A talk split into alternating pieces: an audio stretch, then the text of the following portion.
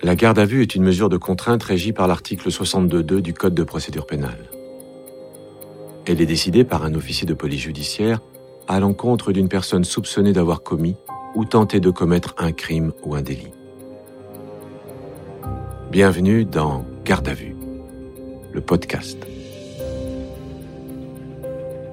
Perpignan a vécu 20 années au rythme d'un drame nommé Les disparus de la gare. Entre 1995 et 1998, Tatiana Anjar, Mokhtaria Chaïb et Marie-Hélène Gonzalez, trois jeunes femmes, disparaissent de nuit aux abords de la gare de Perpignan. Après des années de traque, Jacques Rançon, confondu par son ADN, est appréhendé par les hommes de la PJ. Sa garde à vue commencée à 12h05 le 14 octobre 2014 se poursuit. Vous écoutez le troisième épisode de l'affaire Jacques Rançon. Les enquêteurs constatent que Jacques Rançon ne va pas, euh, ne va, on, va, va pas avancer, on le sent, hein, c'est bloqué. Euh, il est bloqué, il est dans ses dénégations, il n'y a rien qui sort. Xavier Capelé, avocat de Jacques Rançon. Donc euh, je pense que la, la, stratégie à ce moment-là des enquêteurs est de dire bon, on va essayer de déclencher quelque chose, on va essayer de, de, de de le remettre dans le contexte et donc il décide euh, d'organiser un transport sur les lieux, donc à l'endroit où on avait découvert le corps euh, de Mokhtarian. On est le soir vers 19h-20h. La fin de garde à vue, euh, c'est le lendemain à midi. Commissaire divisionnaire Soulier, police judiciaire. Et là, on décide donc euh, de le ramener sur place, en espérant évidemment que ce transport-là va dans sa tête déclencher un processus qui va l'amener à, à nous dire la vérité, à passer des aveux. Nous transportons Rançon devant L'hôtel Le Berry, situé 6 avenue du Général de Gaulle, nous stationnons. Vous connaissez cet hôtel? Vous l'avez fréquenté Bah oui, je le connais, j'ai habité là six mois. Vous connaissez cette rue? Vous l'avez fréquentée? Je la connaissais jusqu'au Leclerc, mais je sais plus son nom. Et après le Leclerc, je la fréquentais plus. Continuons tout droit sur la rue Ningesser et Colli jusqu'au terrain lieu de découverte du corps de mademoiselle Mokhtaria Chaïb, situé sur la gauche de la rue où nous stationnons. Vous reconnaissez ce terrain? Non, je connais pas ce terrain. Et puis on va l'amener à l'endroit où les chaussures ont été découvertes, puisque les chaussures ont été découvertes dans une haie d'une maison juste à côté. Et on, voilà, on avait mis l'hypothèse que c'était l'auteur lui-même qui avait jeté ces, ces chaussures-là. On lui montre l'endroit où on a retrouvé les chaussures de Mokhtaria, euh, les maisons, dans les jardins desquels ces chaussures ont été retrouvées. Xavier Capelé. Ça n'a pas l'air d'évoquer chez lui quoi que ce soit. En tout cas, c'est ce qu'il laisse apparaître, hein, bien sûr. Euh, donc moi, j'ai pas la sensation que ce transport serve à grand-chose sur le coup. Euh, parce qu'on rentre un peu comme on était venu, il campe sur ses positions. Êtes-vous fétichiste? Ou avez-vous une obsession pour les vêtements de femmes ou les chaussures? Quoi? Non. Avez-vous déposé ou jeté des effets vestimentaires féminins ou chaussures de femmes sur la voie publique à Perpignan? Non. Tenez. Je vous présente des clichés représentant une chaussure de femme en daim marron à talons hauts. Vous l'avez déjà vu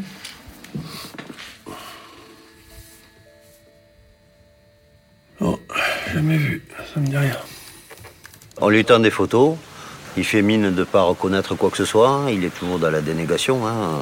Il est fermé. Moi, je le trouve assez combatif à ce moment-là, Jacques Rançon.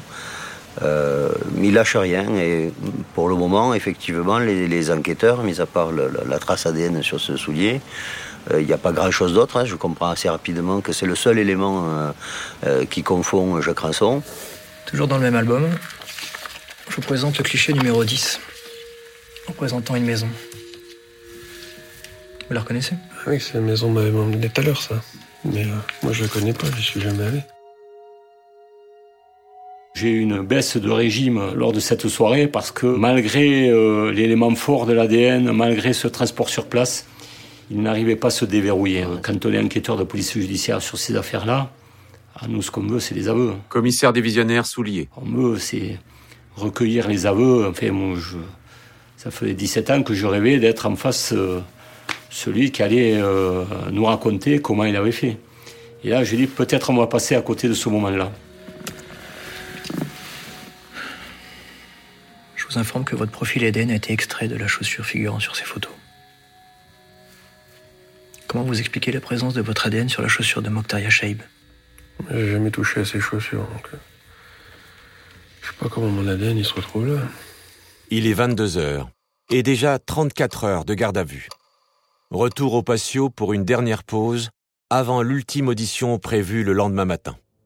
Dans la nuit, toujours pareil, dans le patio. euh, donc là, on est le 16 octobre. La fin de garde à vue est pour, euh, est pour euh, 8 ou 9 heures. hein. donc il ne reste plus que quelques heures de garde à vue. Il était 2h, 2h30 du matin. Commandant Garcia, police judiciaire.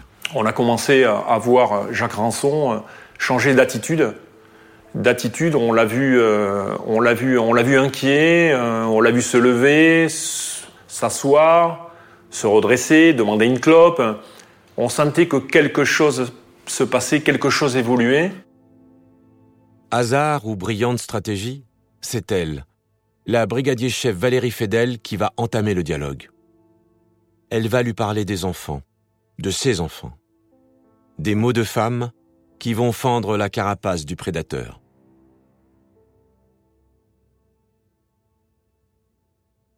Je pense que Ranson, là, a un peu craqué. Parce que c'était une femme et parce qu'elle a su trouver les mots, hein, tout simplement. Elle a parlé de ses enfants. Toute cette pression qu'on lui a mis, toutes ces infos qu'on lui a données, ces gueulantes qu'il a pris, je pense que ça l'a quand même vachement déstabilisée. Et elle est arrivée, gentille, douce, par un négoce, etc. Je pense qu'elle a été psychologue, en fait, hein, cette enquêtrice. Elle, je crois qu'elle a compris où était le point de rupture, et c'est les enfants. Finalement, c'est à la 38e heure, hors audition, sur le patio, avec le brigadier-chef Valérie Fedel, que Jacques Ranson va craquer. Qu'est-ce qui va l'émouvoir à ce moment-là? Est-ce que c'est est-ce que c'est sa fatigue? Est-ce que c'est euh, quand on évoque les enfants Est-ce qu'on évoque sa propre enfance euh, à lui? Daniel Cani, experte psychologue. C'est possible, après tout, qu'il y ait une transposition de sa propre enfance de petit malheureux sur une projection sur ses propres enfants et qu'à ce moment-là, quelque chose de son enfance malheureuse et de l'enfant malheureux qu'il a été se réveille en lui.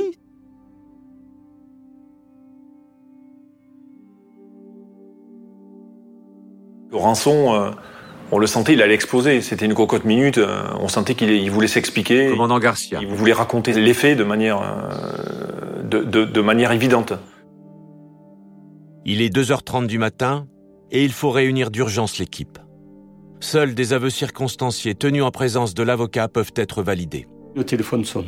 Je réponds de suite. Et là, dans ma tête, en, en deux secondes, voilà, je dis il y a deux solutions. Soit Jacques Ranson euh, s'est suicidé, s'est jeté euh, par la fenêtre de l'antenne, soit il avoue. Et le collègue qui m'appelle me dit euh, Viens, c'est bon. Un quart d'heure après, j'arrive à l'antenne. Après 39 heures de combat, c'est un boxeur résigné, prêt à se coucher sur le ring, qui se présente pour le dernier round, le dernier acte. Souhaitez-vous nous faire des déclarations spontanées sur la présente affaire?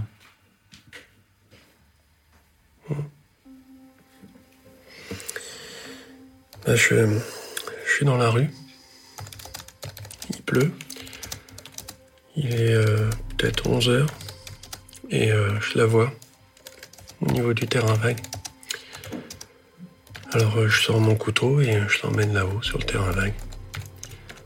Là, je veux lui faire l'amour, mais j'arrive pas. Elle crie, elle gueule, police. Alors, je lui mets des coups de couteau, je sais plus combien.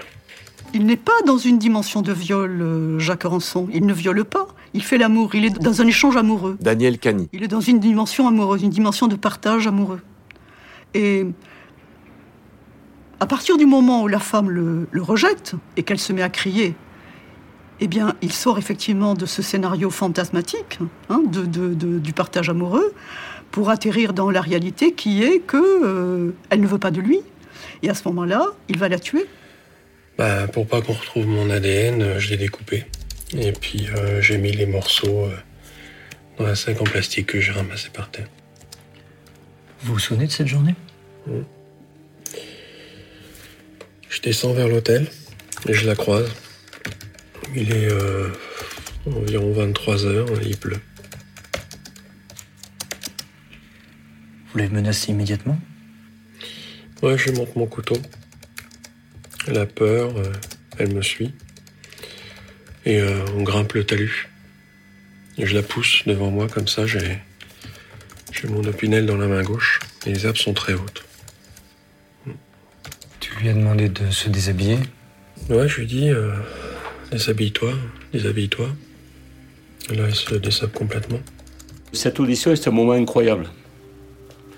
Dans ma carrière de, policier, je crois que c'est un des moments les plus forts que j'ai vécu. Euh, tout d'abord, c'est la nuit. La nuit, il y a une ambiance particulière, tout est calme. Euh, la rue est calme, le, au sein de l'antenne, il n'y a personne évidemment, sauf euh, les enquêteurs qui procèdent à l'audition. Il y a un calme absolu. Absolu. Physiquement, à quoi elle ressemblait? Grande, taille fine, mais des tout petits nichons. Et euh, les cheveux frisés. Tu t'es déshabillé? Je balance mon t-shirt, je baisse mon pantalon et puis euh, euh, je lui dis allonge-toi par terre et je me couche sur elle. Tu bandais, Jacques? Bah, J'avais envie de lui faire l'amour, mais j'arrive pas à rentrer. Elle bouge comme une dingue. Ça a dû t'énerver, Jacques. Bah ouais, ça, dure deux minutes. Elle gueule, elle veut appeler la police, ça va. Alors je prends mon couteau, euh, et je vois, la, je vois la pleine lune, je vois bien. Et je l'enfonce, euh, je sais plus combien de coups de couteau. Combien tu as porté de coups, Jacques? Je sais plus. 10, 15. Moi j'y vais franco. Mais euh, elle bouge plus, elle meurt tout de suite. Moi j'avais jamais vu ces photos, bien sûr. c'est des photos en couleur. C'est des photos qui sont choquantes. Xavier Capelé, avocat de Jacques Ranson. C'est des photos qui sont difficiles euh, à supporter. Et euh, ces photos, plus les explications euh, froides que nous donne Jacques Ranson, j'ai commencé à ce moment-là à avoir la nausée. Jacques, s'il vous plaît, revenons en détail sur les découpes. J'attaque par les nichons. Je, prends mon opinel et j'enfonce et je, et je tourne. Et je suis, euh, je suis à genoux entre ses jambes. Et euh, après, je mets euh, les morceaux, enfin les, organes dans le sac en plastique que, j'ai trouvé là. Il n'a pas découpé n'importe quoi dans le corps de Mokhtaria Chaïb. Il a découpé les seins et le sexe, c'est-à-dire les attributs sexuels. Daniel Cani, experte psychologue. En partant avec les attributs sexuels, il se rend puissant à bon compte. Pour moi, ce sont des trophées. Il, ce n'est pas pour effacer les traces, puisqu'il n'a pas effacé justement toutes les traces. Et c'est grâce à ces traces qu'il a été retrouvé. Il est parti, à mon avis, avec des trophées. Et après? Après, j'arrive près des maisons. Euh, je balance une chaussure dans un premier jardin, puis l'autre. Et après, je veux, je retourner à l'hôtel, mais euh, je suis embêté avec le sac, avec euh, les organes. Quel chemin avez-vous pris, Jacques eh ben, je, je prends à gauche, vers la gare. Et entre la poste et la rue qui va vers les HLM, je balance le sac avec les morceaux de la fille dans une bouche d'égout. Et après? Et eh ben après, je, je rentre à l'hôtel. Là, le, veilleur, il, il, ronfle au fond dans sa piole. Je fais pas attention à l'heure. Et euh, je rentre dans ma chambre et euh, je me lave. Et je lave mon pantalon deux fois. Ensuite? Ben Ensuite, euh, je me suis couché. Je sais plus si je m'endors facilement.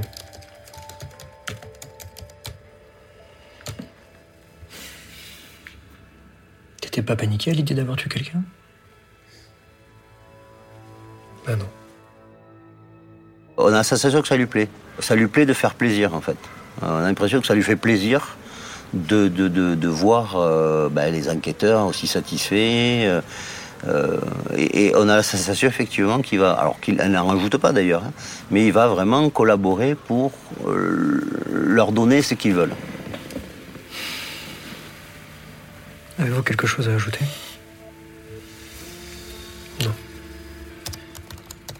Contact clos constituant le présent procès verbal que l'intéressé lit.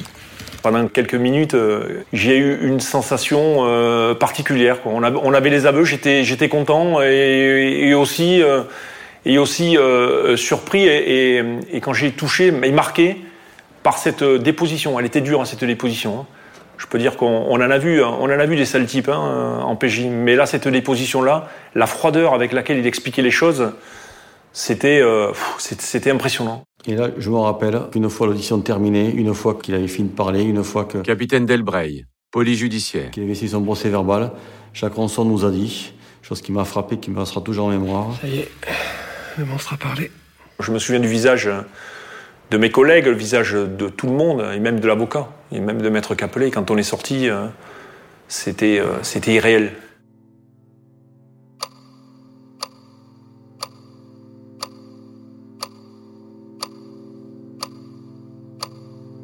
Une victoire par chaos où même les vainqueurs semblent groggy.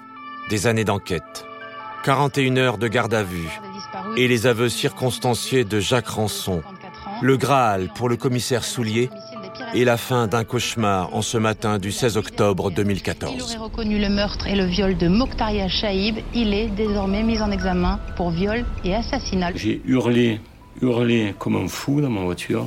J'ai hurlé ma joie. J'ai tapé sur le volant. Euh, euh, je me disais, même s'il y a des gens qui te croisent, ils vont dire, mais celui-là, il est fou complet. Et c'était 17 ans d'enquête qui se terminaient là, avec euh, beaucoup d'émotions, beaucoup de sentiments. Je pensais à tous mes collègues qui avaient bossé sur le dossier. J'étais vraiment heureux. Au cours de l'instruction, Jacques Rançon va aussi reconnaître le viol et le meurtre de Marie-Hélène Gonzalez, ainsi que deux autres viols et tentatives de meurtre. En revanche, il est disculpé dans l'affaire Tatiana Anjar, toujours portée disparue.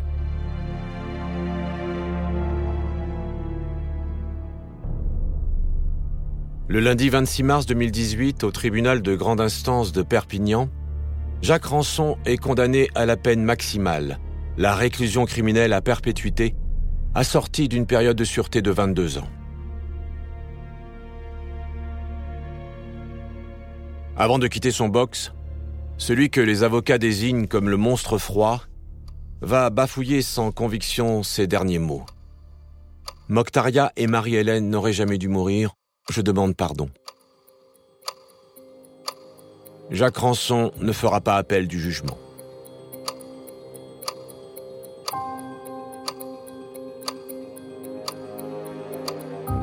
Vous venez d'écouter le dernier épisode de l'affaire Jacques Rançon.